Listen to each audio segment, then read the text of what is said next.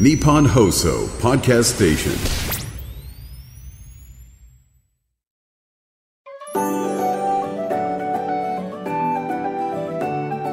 竹内芳恵のティータイムス始まりました。竹内義恵のティータイムス毎回大手企業からベンチャー企業まで経営者の方企業を代表する方をゲストにお招きして仕事へのこだわり時代を生き抜くヒントなどお話を伺います。パーソナリティは私竹内義恵が務めさせていただきます。最近あのなんかもう常にボクシングの YouTube を見ていて何ですかねとにかくボクシングに関するものばっかり見てます。なんでかわからないんですけども面白いんですよね。竹原さんと畠山さんとあと渡嘉敷さんの「ぶっちゃけチャンネル」っていうボクシングチャンネルとか内山さんのあのボクシング内山さんのボクシングチャンネルはなんとこちらの作家の 同じ作家さんが担当されているんです。それとかねなんか過去にさ遡って3年前ぐらいのやつから私ずっと見てて今、うん、面白いですね。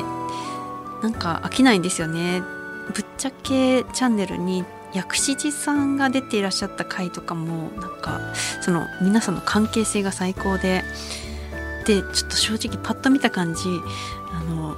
あっちの人じゃないかなって思うぐらい あの思うぐらい怖いんですけど話聞いてるとすごいいい方なんだろうなっていうのが分かったりする。そのボクシングのなんかこうねちょっとパッと見怖いんだけど中身知れるそのなんか良さが私は好きで結構見てますね。ボクシングのねアマゾンプライムでも、まあ、ちょっと定期的にあのボクシングの試合世界戦とかもやらせていただいているので皆さんまた あの近々もありますんでオンエアの時にはもう終わったばっかりです。けれどもその後もまだあると思いますので あのはい、定期的に告知させてもらいます。インスタの方で。はいということでさて今回のゲストお一人目が税理士法人ラポール会計事務所代表社員の今野信介さんです税理士さんですね。もうね、この時期めちゃくちゃ忙しいと思います。ちょっと私も聞きたいことがあるので聞いていきたいと思います。そしてお二人目がソラーレクリニック大使院長の安川直也さんです。兵庫県にある呼吸器系の疾患に強いお医者さんです。この後たっぷりお話を伺います。最後までどうぞよろしくお願いします。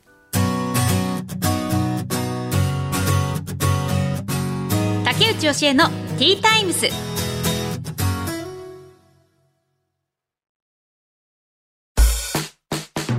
さてここからは企業の代表の方をお招きしてお話を伺います。税理士法人ラポール会計事務所代表社員の今野信介さんです。よろしくお願いします。よろしくお願いします。まずはプロフィールをご紹介します。今野信介さんは大学を卒業後仙台国税局に入局法人税や所得税の調査官として経験を積まれました。仕事を通じて経営者と税理士の関係に疑問を持ったことから税理士として独立することを決意。2015年47歳の時にラポール会計事務所を設立。税務顧問創業融資を中心とした各種コンサルティングセミナーなどさまざまな活動を続けられています。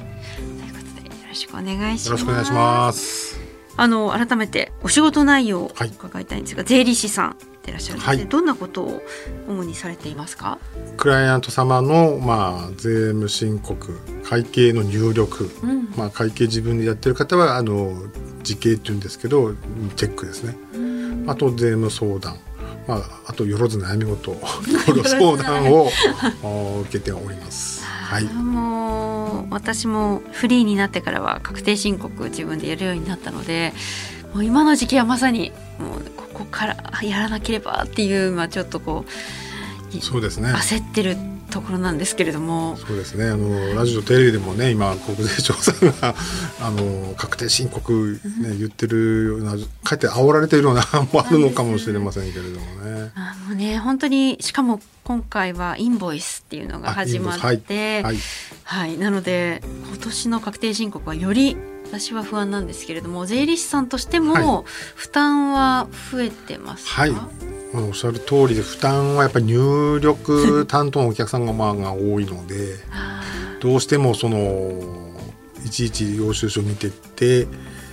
番号記載になってるのを拾って、まあ、それをお会計ソフトの方に入れていくので手間暇はすごいかかってはいるんですよね。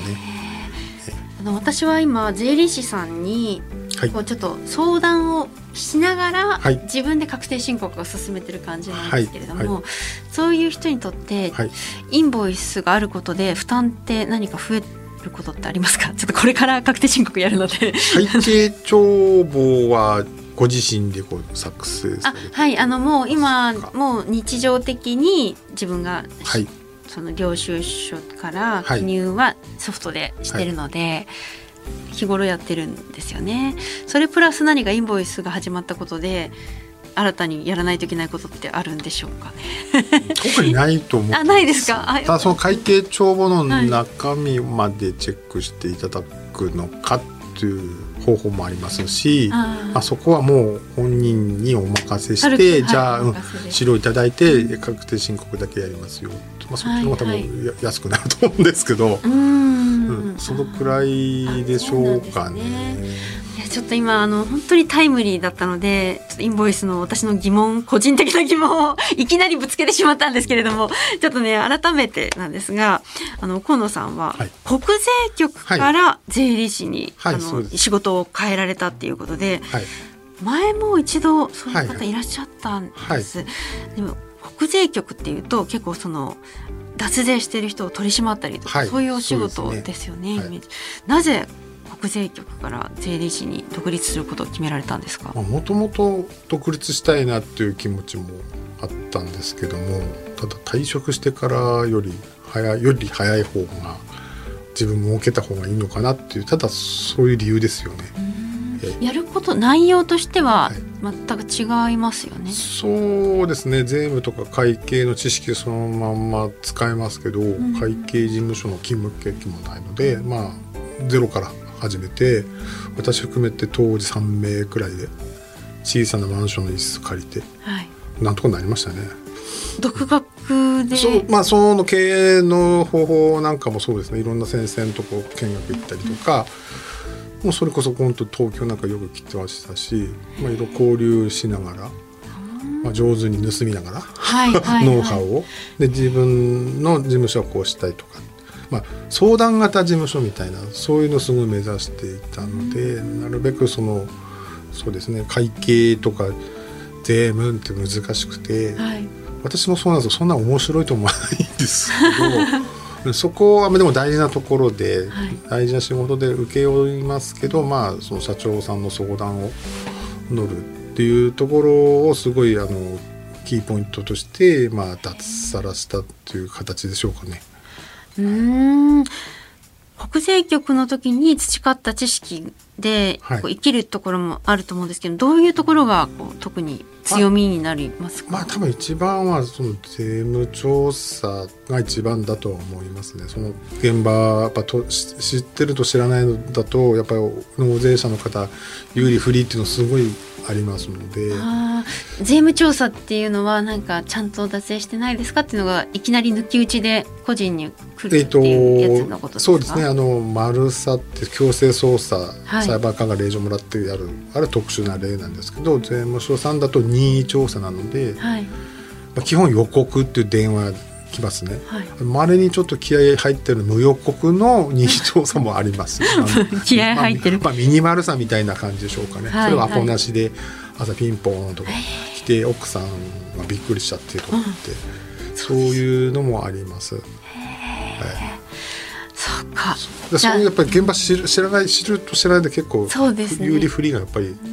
あそこが有利不利。そうですね。交渉グレーゾーンが多いですよね。へ。交渉っていうのはどういうことですか？もうちょっと待ってください。のあもちろんはそうですね、さっきも無予告だったらちょっと今日やめて明日にしない？とか、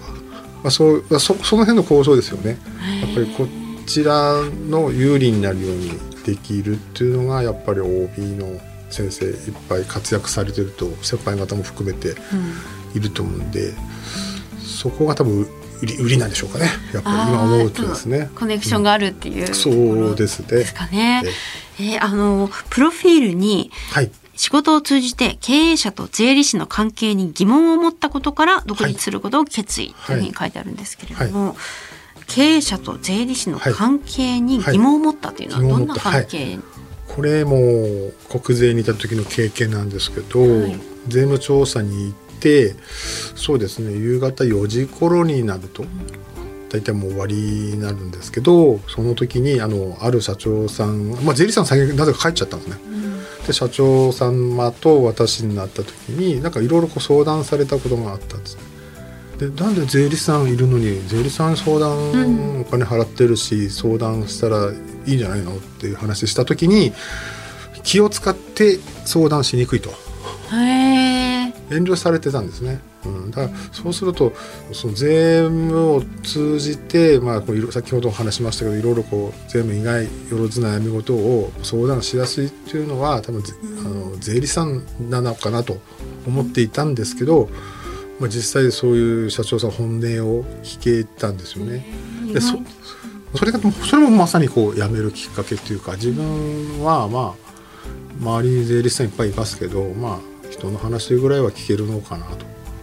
というそういう税理士でありたいなと。で勝手に税理士像を作ったんですね。だから今野さんとしては、まあまあ、自分だったらもう少し寄り添えるようなそう税理士にですねなれるなっていう感じた、そうですね。相談しやすい社長様が相談しやすいようにはい。しないといけないよなっていうところやっぱりこう自分が知らないことを知っている方だから私の場合ははい。聞いても時間取ってしまうし、なんか申し訳ないなっていうんでその言われたままに、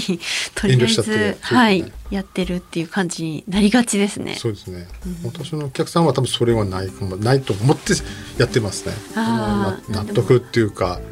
分かるんですよね。あこれ納得してないなと思ってうん。じゃあ忙しいけど来たらって。うん。あむやみに訪問しないんですね私の事務所は。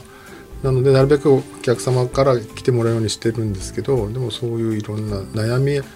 あるとやっぱり仕事にも影響するのかな。なのでだったら一回来てくださいって言って、まあ、いろいろ相談受けたり。そういう、まあ、差別化をしてるっていうのはそういうとこでしょうかね。相談型事務所って勝手に言ってるだけなんですけれど。国税局の時のお仕事と今のお仕事だとどうですか？やっていてやりがいとか、はい。どんやりがいはい、そうですね。いろんなお客様にやっぱり会える。いろんな業種いろんな業種は前の仕事もいろんな業種あの社長さんはお会いできましたけどね、はい、うん、やっぱり社長さんが元気になってこうこれから頑張ろうっていうかねありがとうとかね。そういうふうに言われるとやっぱりあやもうやめてうん。よかったなと。うん。なかなか国税にいる時は感謝はされないですね。直接触れることあどちらかというと感謝されない方 そうですよね。まあ、国家財政を担ってると言えると思うんですね、はいはいはい。なかなかイメージ的にはうんあのね大変な仕事を皆さん、うん今も皆さんあの国税の方全国にいらっしゃって頑張って日の丸のために頑張っていらっしゃると思うんですけども、今の立場としてはそうですね直接お客さん触れ合って、まあ、たまにそういうふうに言われるとあややめてよかったなと。この仕事についてそうですね。なっていううんはい、あの最後にこれからの夢目標を教えていただけますか？はい、えー、と今の仕事の他に、まあ、いわゆる事業承継っていう言葉聞いたことありますか？ああはい聞いたことあります。会社が潰れたり、うんはい。えそうですね。あの廃業しちゃったりとか、継ぎ手がいなければ、まあ、廃業になってくるのででこれからますますっていうところもあるので、うん実質的にこう資産承継っていうんですけど、まあ、帳簿上でこれを承継するしないとかっていうやってる業者さんって結構多いんですけど、はい。もう実際そのなんですか経営のあり方とかですね、うん。実際そういう承継とかだそういう事業承継の相談をなんかもうちょっとこう踏み込んで相談を受けられるようになるといいなと。あー銀行さんとか商工会議所さんとかも結構今やってるんですね。やってるんですけど多分これからまだまだ人口も減ってきて継ぎ手がいなくなると会社もなくなってくる、うん。で会社がなくなれば当然景気も悪くなるうん。っていうところですよね。だからそういうところも、まあ、微力ながらなんかこう携われればいいなと思ってました。そのコンサル、はい。どちらかというとコンサルタントの仕事もね。っていうことですか？そうですね。うん。会社を売るのか誰かに継がせるのか、まあ、会社の中に継ぐ人がいればいいんでしょうけどそういうそうですね。そういうコンサルとかも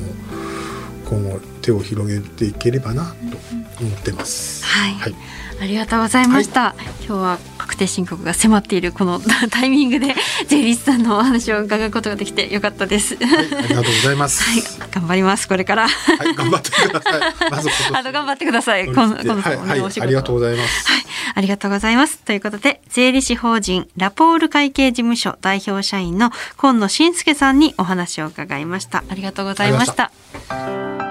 竹内義恵のティータイムス。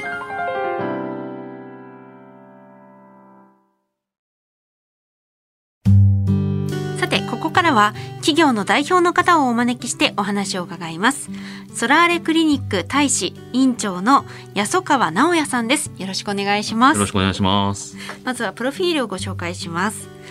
安川直也さんは1984年のお生まれです。2011年に川崎医科大学を卒業され、その附属病院で研修。その後、川崎医科大学附属病院呼吸器内科に入局。グリーン在宅クリニック大学病院での講師を経て、2022年10月に現在のソラーレクリニック大使を開業されました。はい、ということでよろしくお願いします。あのクリニックソラーレクリニック大使ですけれども、はい、どんなクリニックなんでしょうか？基本的にはまあ内科をメインにやっているクリニックなんですけど、まあ僕の専門が呼吸器とアレルギーなので、はい、まあそれも専門でやらせてもらってます。ああれですかね、喘息とかですかね。どんな症状でいらっしゃる方が？ね、まあ本当にまあ咳とか、まあ風邪ひいたとかもありますし、もともと喘息で治療している方も来ますね。呼吸器だと。アレルギーだと今のシーズンも花粉症とか。あ、うん。もきますんで、うん、あそうか。花粉症もそういう症状が出るんですね。そうですね。呼吸に異常が出る感じですか？花粉、まあ鼻と今も鼻と気道ってまあつながってるんで、うんうん、まあ鼻が悪くなれば気道も悪くなるってなるので、ひどい人だとねそれぐらいぜいぜいしちゃったりするんですね。私もあのちょっとだけ喘息持ちなので。はいはいはいそう喘息持ちもともと小さい時は喘息を持っていて、はいはい、で途中ちょっと治ったんですけど、うんうん、また最近、はいはいはい、あの風邪の風邪ひくとそのタイミングで出るようになっちゃって、うん、なのでなんかその先生からはなるべく毎日吸引した方がいいって言われてるんですけどちょっと,、ね、ちょっとしてないんです。した方がいいんです、ね、した方がいいですねやっぱり、うん、やっぱ基本的なのが吸引の制度なんで。うんなんでそのこの呼吸器内科を専門にしていらっしゃるんですか？えっとまあもともと僕まあ大学時代好きだったのは循環器だったんですけど、まあ父親も専門循環器だったんで、まあ循環器好きでまあ循環器内科になろうかなと万全と漠然と思ってたんですけど、はい、まあ実際まあ臨床研修っていうのをして、でまあ循環器とまあ呼吸器内科まあどっちも楽しかったんですけど、まあ将来もう開業するってことはもう決めてたんで。うんまあ、じゃあ開業するにあたってまあどっちがいいかなと考えた時に、まあ、圧倒的に多いのは多分呼吸器疾患、まあ、風邪も含めてかなと思うのと、はい、まあ、その時お世話になった上司の先生がまあ結構、まあ、厳しかったですけどいろいろしっかり教えてくれる先生だったんでそれでも呼吸器に行こうかなと思って呼吸器に行きました。であの訪問診療も行ってらっしゃるっていう。はいはい結構そういう珍しいですよね。訪問診療を行っているクリニックって。ああでも最近は多分増えてると思いますね。そうなんですね、うんうん、なんで始められたんですか？あの大学病院にいるとやっぱりその最後まで見れることできないんですよね。まあ最終的にまあ状態悪くなってきてまあもちろん病院で見ますかとかお家に帰りますかになると、うん、やっぱり皆さんお家に帰りたいって言われるんでそうなるとまあ地域のクリニックの先生にお任せするんですけど、うんそうなるとじゃあその方結局どういう経過たどっていったのかなっていうのがまあ分からないことが多いんで、うん、まあ、それも思ってまあ最後はやっぱ見れたらなと思ってその在宅専門のクリニックが岡山あったんで、はい、まあ、そこでちょっと勉強させてもらってやっぱ必要だかなと思ってクリニックでもやるっていう決めましたね。えー、でも訪問診療ってやっぱりこう移動時間とか、うんうん。あの本当一人の方に先生がかける時間っていうのがすごく長くなると思うんですけれども、うん、そのあたりはどうやって工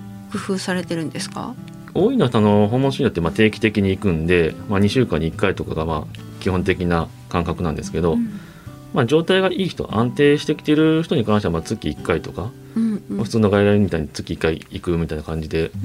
減らしていったりとか、まあ、そういうのスケジュール合わせていったりとかもしてますね。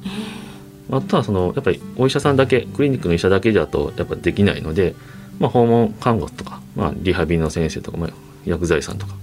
まあ、いろんな職種の方が関わるんで、まあ、そういった人にまあ僕らが行ってない時に入ってもらって、まあ、ついでに状態把握してもらうっていう感じでやってるんですね。それでまあ情報もらったりとか。はいはい。えじゃあ通常のその何時から何時まではもう外来っていうんですかね？あの病院はいはい。来る患者さんに対応して、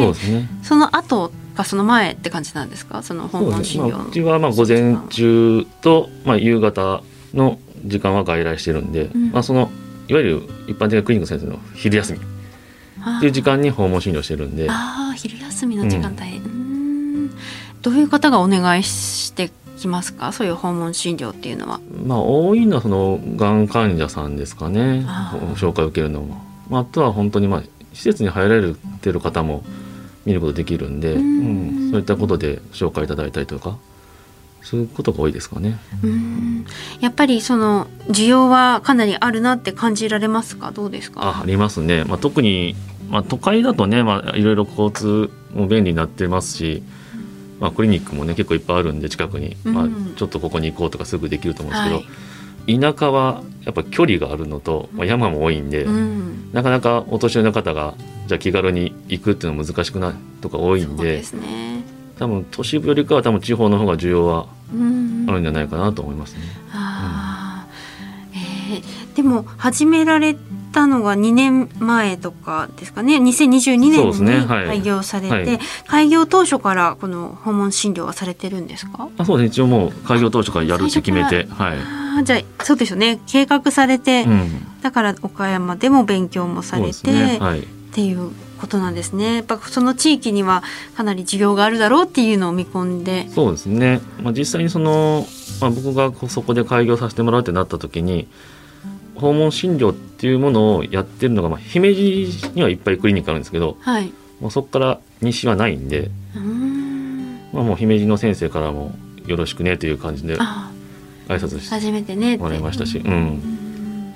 えーなんかその訪問診療やっていると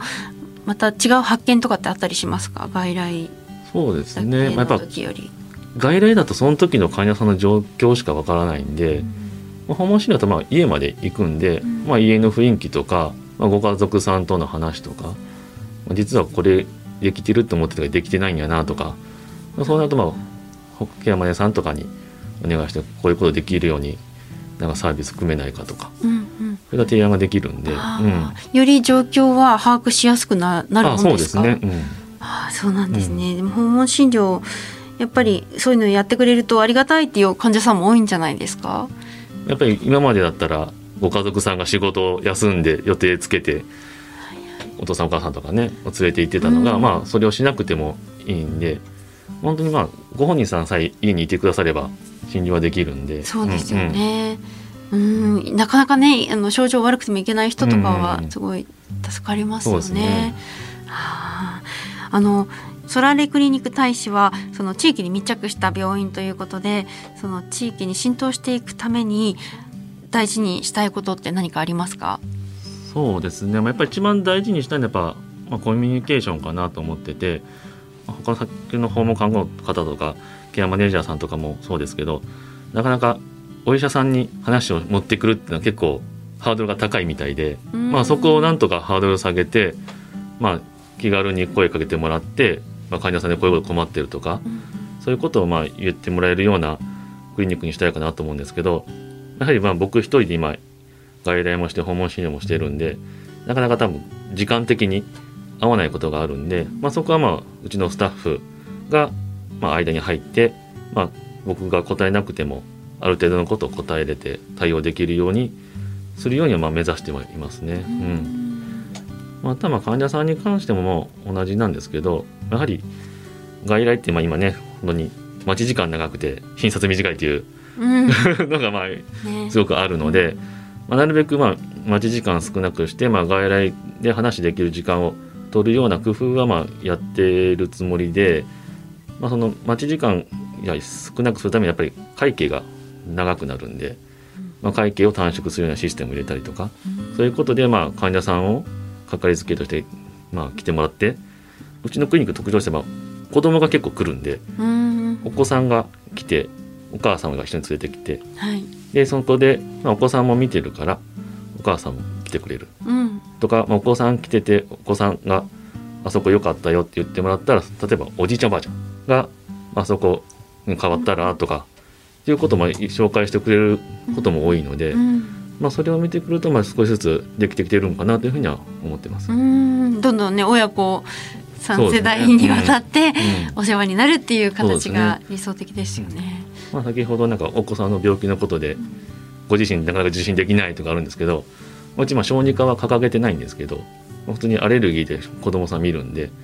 だったらもう自分もここで見てもらいたいっていう親,、はいはい。親の方も多いでうすね。ん、なりますなります、その方がねいろんなところに行かないでいいそうですすねはい。まあ、まさにね地域のかかりつけ医としては、それが理想的な存在ですよね。はああの仕事のこだわり企業理念っていうのはありますか？基本的にはもううちに来てくれた、まあ、患者さんはもちろん家族もまあ満足して来てよかったなと思ってくれるようなクリニックを目指しているところですね。ううん。んこれからの夢目標は何かありますか？夢は、まあ、もちろんそのまだまだ多分開業してまあ2年目なのではい。まだまだ知られてないんですよね。うん。特にその僕の地元の辰野市の方はまだまだ知らない方いっぱいいるんで、まあ、そちらにも知ってもらいたいというのもありますしやっぱりクリニックだけだとやっぱりなかなか地域の医療の活性化につながらないんでもしもうち事務長っていうものがいるんですけども、まあ、事務長がまあちょっと別会社を立ててもらってうんそちらでまあ訪問看護とかいろいろ地域のためになることをまあ一応やる計画を今立ててて。へえ。あじゃあもうそのクリニックとは別にもう専門のなんか施設を作るってことですか？まず訪問看護ステーションっていうのを作って、まあ、その事務長が代表している会社にの一部に訪問看護ステーションを作ってで、まあ、特にその僕まあ呼吸器なんで専門が呼吸器領域を見れる、まあ、訪問看護ステーションが、まあ、立ち上げてからいろんな人にないんですって言われたのに気づいてで、まあ、うちのスタッフを一人そちらに行かせて、まあ、呼吸器を強くできるステーションを作ろうかなというふうに今えそれは今やってる訪問診療と何が違うんですか？訪問診療ってのは僕らドクターが行くんですけど、はい訪問看護さんは看護師さんだけの集団なんですね。まあ、患者さんの、まあ、ケアとか、うん。まあ、普通におむつ交換もしますし、まあ、入浴介助とかったこともするんで、ううんん。あそうかその介護うん的なところもそうですねになっていけたらっていうですかね。はあはい、ありがとうございます。ね、私も喘息持ちなので呼吸器内科は本当に必要だなって感じるので、なんかこう喘息ですごい症状が悪い人って、はい緊急で駆け込んできたりする方っていたりするんですか？あいますいますはいえーどういう状況になるんですか？えっ、とまあその本当に重症だともう呼吸ができなくなるんで、まあ、そういった時はもう大きい分に行かないと助からないんで、うん。実際にもうまだ年間1,000人ぐらい喘息で亡くなってるんであ、そうなんですねそうそう。なかなか1,000人から下に行かないんですよね。なのでまあそこをまあなんとかするためにはきちんと吸ってもらうってことが大事なんですけどはい。なかなかそこが難しい ところなんですうんね。やっぱり症状なくなるとやめたくなるんでみんなやめたくなる。吸入するのをね、うんうんもうやめるんですよみんな。あーあー、そうですね。症状に出てい。ないからはい治ったとそうな思って、んです。はい。そうそこがちょっと難しいところで、まあ、そこをまあどうにかできないかなって、まあ、まあいろんなメーカーさんとかもねいろいろ話するんですけど、うん。多分これは多分永遠の課題じゃないかなとそうですねでもちゃんとやんなきゃいけないですねそうそうそう症状がなくなってても日々やることで大変な事態を防げる、うんうんそうですね、はい。うんうん。はい、ありがとうございます。いいということで、ソラーレクリニック大使院長の安川直也さんにお話を伺いました。ありがとうございました。ありがとうございまし。た。